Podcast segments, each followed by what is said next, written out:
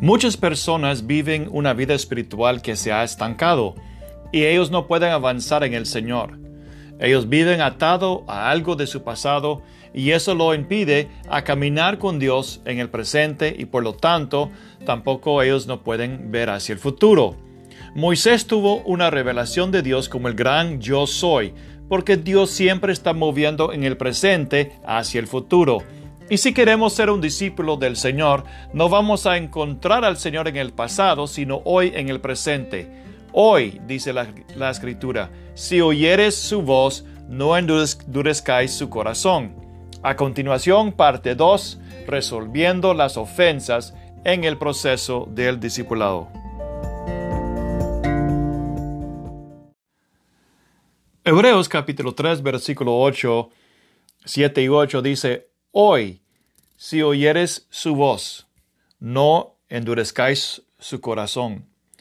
Dios siempre está hablándonos hoy y Él puede hablarnos de nuestro pasado, pero es porque Él quiere que el pasado sea resuelto para que podamos caminar con Él hoy en el presente.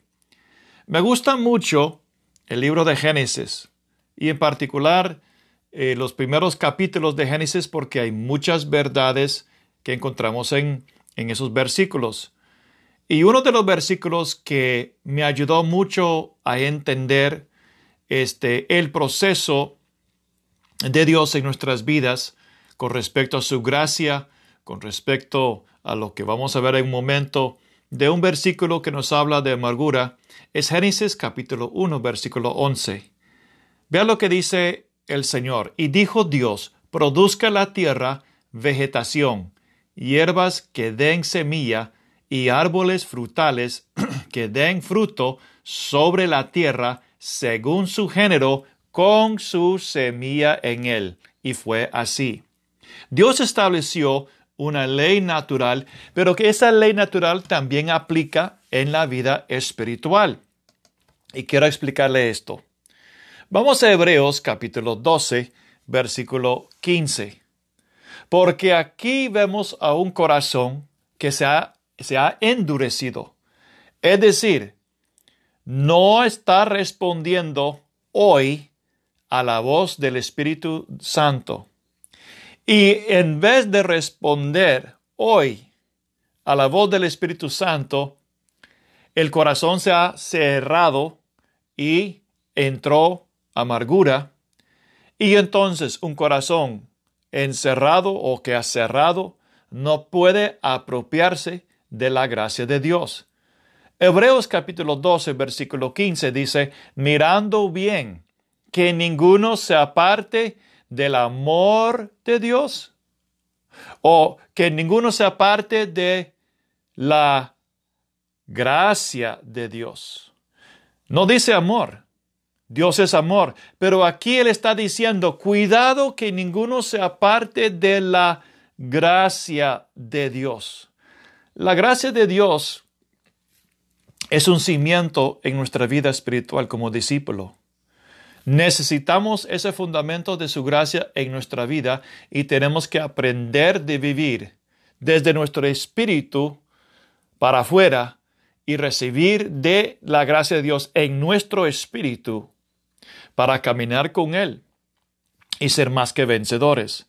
Ahora sigue diciendo Hebreos 12:15, no sea que brotando alguna raíz de amargura os perturbe y por ella muchos sean contaminados. ¿Qué tiene que ver este versículo con el versículo anterior que leí en Génesis 1, 11. Pues un día meditando sobre este versículo me di cuenta de algo. Dice la escritura, una raíz de amargura. Pues se me ocurrió, si hay una raíz en, el espíritu, o sea, en lo espiritual, en el espíritu, hay una raíz de amargura. ¿De dónde vino esa raíz? Pues de una semilla. Entonces, ¿de dónde viene una semilla? Viene de un fruto. ¿Por qué? Porque Génesis 1.11 dice, árboles frutales, ¿ok? Según su género, con su semilla en él. Entonces, todos los frutos, todos frutos de árboles tiene adentro una semilla. Entonces, ¿qué es lo que sucedió aquí? ¿Por qué eh, el apóstol Pablo relaciona la gracia de Dios con una raíz de amargura? Es porque el fruto de amargura viene de una semilla. Esa semilla encuentra un lugar en el corazón de una persona. ¿Y dónde encuentra terreno? ¿Por qué encuentra lugar? Porque el, corazón de una persona eh, está abierto. ¿Y cómo se abre ese corazón? Por medio de una lesión, de, una herida. Entonces, piensa del corazón como una tierra. Y uno va a arar la tierra y abrir la tierra para echar una semilla. Entonces, Pablo dice, regresando a Hebreos 12:15, mirar bien que ninguno se aparte de la gracia de Dios. Es decir, cuando Dios está diciendo hoy, y Él nos habla hoy, y Él está hablando a nuestro corazón, a, una situación en nuestra vida, en ese hoy está la gracia de Dios para ser como el ungüento para nuestra herida, para eh, nuestro corazón. Pero si rechazamos la gracia de Dios, si rechazamos la consolación y la capacidad divina de Dios para ayudarnos en ese momento con algo, un aspecto o algo del pasado, y rechazamos eso, lo que va a suceder, rechazamos esa gracia, entonces queda un vacío. Y entonces no está la gracia de Dios para entrar en esa herida. Queda expuesto, queda abierto. Entonces, ¿cómo eh, entra la semilla en esa herida? Bueno, lo que sucede es que la escritura habla de nuestra vida como un árbol y producimos fruto. Debemos producir fruto que viene del Espíritu Santo, pero también producimos fruto que no es buen fruto. Y entonces, cuando una persona está ofendida y eh, está amargado y eh, eh, muy, este, por decirlo así, contaminado espiritualmente, entonces eso va a producir fruto. Y cuando X persona se encuentra con otra persona que no ha apropiado la gracia de Dios y su corazón está abierto por una herida, por una situación, entonces, como hay un vacío, si esa persona recibe el fruto de esa amargura, porque persona X eh, no apropió la gracia de Dios, entonces la otra persona recibe, es decir, se pone de acuerdo y empieza a consumir. La escritura dice, ¿Pueden dos caminar juntos si no están de acuerdo? Y no pueden. Pero así como podemos caminar de acuerdo con una persona en lo bueno, podemos caminar con una persona en lo malo. Entonces, cuando una persona se pone de acuerdo con persona X y dice, sí, es cierto, su situación es como mi situación, y empiezan a caminar juntos, esa persona realmente lo que está haciendo es comiendo el fruto malo. Y ese fruto tiene una semilla adentro. Y esa semilla va a encontrar ese lugar en el corazón. Y esa semilla va a entrar y empezar con tiempo a producir una raíz. Y por eso el apóstol Pablo dice, cuando esa raíz eh, ya ha producido algo, porque una raíz está por debajo, ¿verdad? un árbol tiene raíces pero está bajo la tierra. Esa raíz ya empieza a crecer en el corazón y producir fruto. Un árbol, un fruto por medio de las acciones, por medio, de nuestro hablar, nuestro medio, eh, nuestra manera de pensar. Entonces, eso empieza a contaminar a otros. Pero ¿cuál es la raíz? ¿Cuál es el, digamos, dónde empezó, empezó todo? Es cuando Dios dijo, hoy, hoy vengo a ti, hoy vengo con mi gracia, pero la gracia es rechazada, la, la, gracia no es apropiada. En Hebreos capítulo 10, 29, el apóstol Pablo menciona el espíritu de gracia. El Espíritu Santo es santo, pero también Él es el Espíritu de gracia. Y es el Espíritu de gracia que produce los frutos del Espíritu. Cuando hablamos de Gálatas, los frutos del Espíritu, eso va igual con este versículo, el Espíritu de gracia. Es, es el mismo Espíritu Santo, pero Él también se llama el Espíritu de gracia. Entonces, la gracia, el Espíritu de gracia es el cimiento de los frutos de su espíritu. Entonces, en cuanto más ah, abunde la gracia de Dios en nuestra vida, podemos decir que hay más abono, hay más apertura, hay más potencial para que el fruto del Espíritu Santo se manifieste en nuestra vida. Espero que me está comprendiendo, porque yo quiero que captan la, la gran importancia de de recibir el Espíritu de gracia, ese consolador en nuestro momento de ofensa o en nuestro momento de dificultad. Entonces, un corazón que sí ha apropiado de la gracia de Dios es un corazón que puede ser redimido y ser sanado. Puede ser redimido y puede ser sanado. Ahora, hay pasos que la escritura nos da para ayudarnos en este proceso. Y uno de los versículos es Santiago capítulo 5, versículo 16. Santiago 5, 16 dice, por tanto, confesaos vuestros pecados, es decir, un error, una transgresión, una falta, una ofensa, unos a otros y orar unos por otros para que seáis sanados. Hay una sanidad que el Espíritu Santo nos va a dar. Y esto va a venir cuando nos humillamos ante el Señor. Hoy, si escucho su voz de un asunto del pasado, sea que uno mismo lo ha hecho o uno mismo lo ha recibido, pero si escuchamos la voz del Señor extendiéndonos su ayuda, su gracia, tenemos que apropiarlo. Y uno de los pasos que es tan importante que todos sabemos es perdonar. Perdonar las ofensas de otros, así como Dios en Cristo ha perdonado a nosotros, debemos perdonar a otros.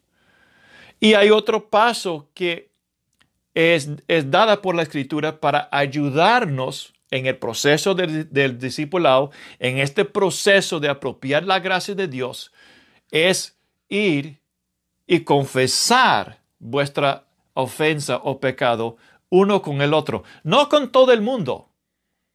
No es de que uno va en un cierto lugar y habla abiertamente a todos lo que eh, fulano de tal, fulano tal ha hecho conmigo. No, bíblicamente hay un orden que Jesús estableció.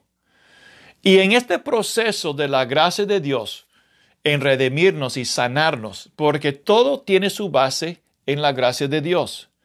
El primer paso que vemos es Mateo 18, 15, donde vamos en privado a la persona.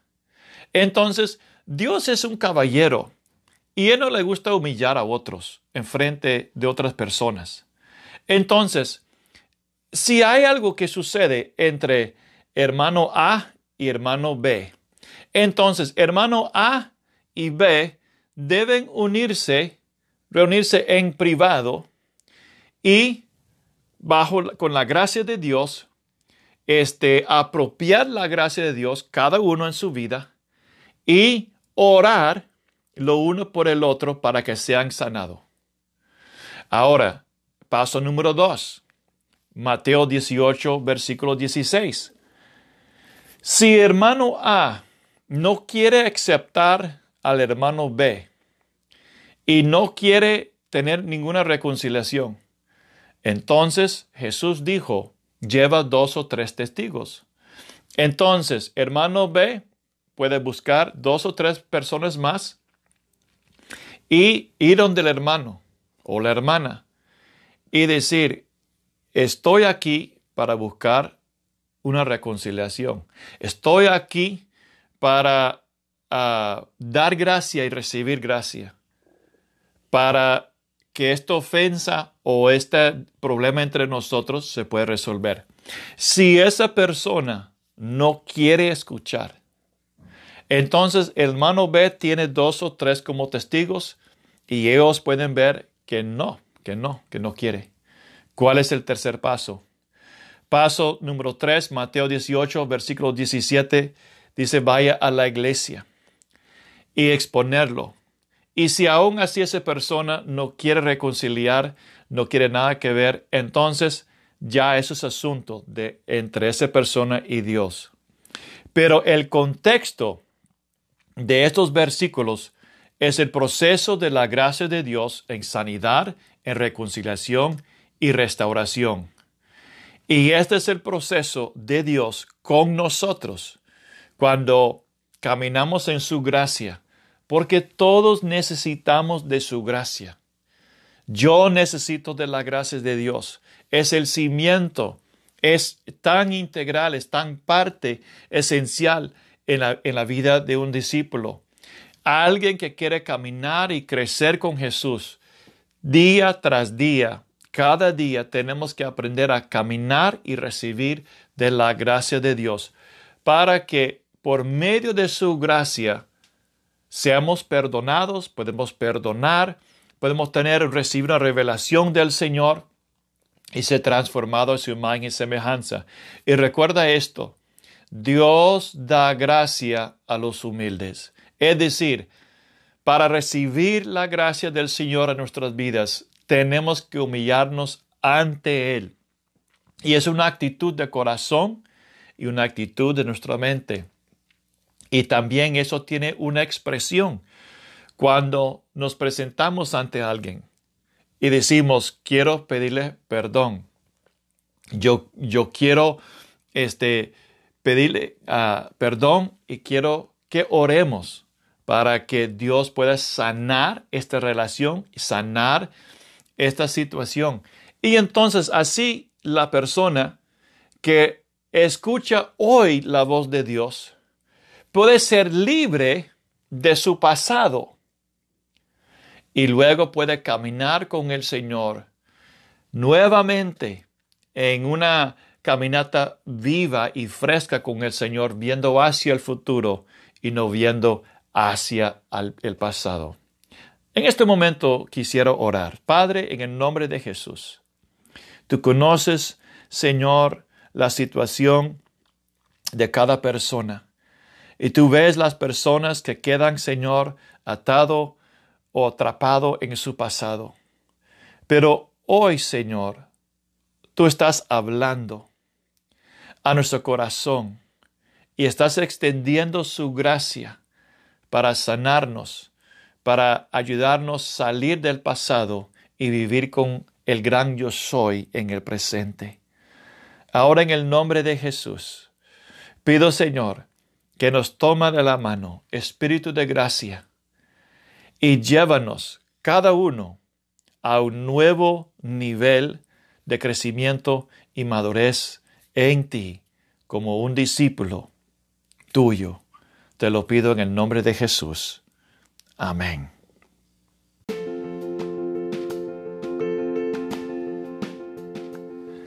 Dios nos dio redención por medio de Jesucristo. Nuestra redención o salvación no solamente empezó con el nuevo nacimiento cuando nuestro espíritu fue regenerado por un milagro del Espíritu Santo, según Juan capítulo 3, versículo 8. Sin embargo, esto es solamente un inicio. Primero de Pedro 1.9 dice que la meta de mi fe es la salvación de mi alma. Tito capítulo 3.14 nos dice que la redención de Cristo tiene un propósito y es para redimirnos. La salvación es progresiva también porque Él quiere redimirnos de toda iniquidad y purificar para sí un pueblo para posesión suya. En episodio número 5 veremos la redención de Cristo en el proceso del discipulado.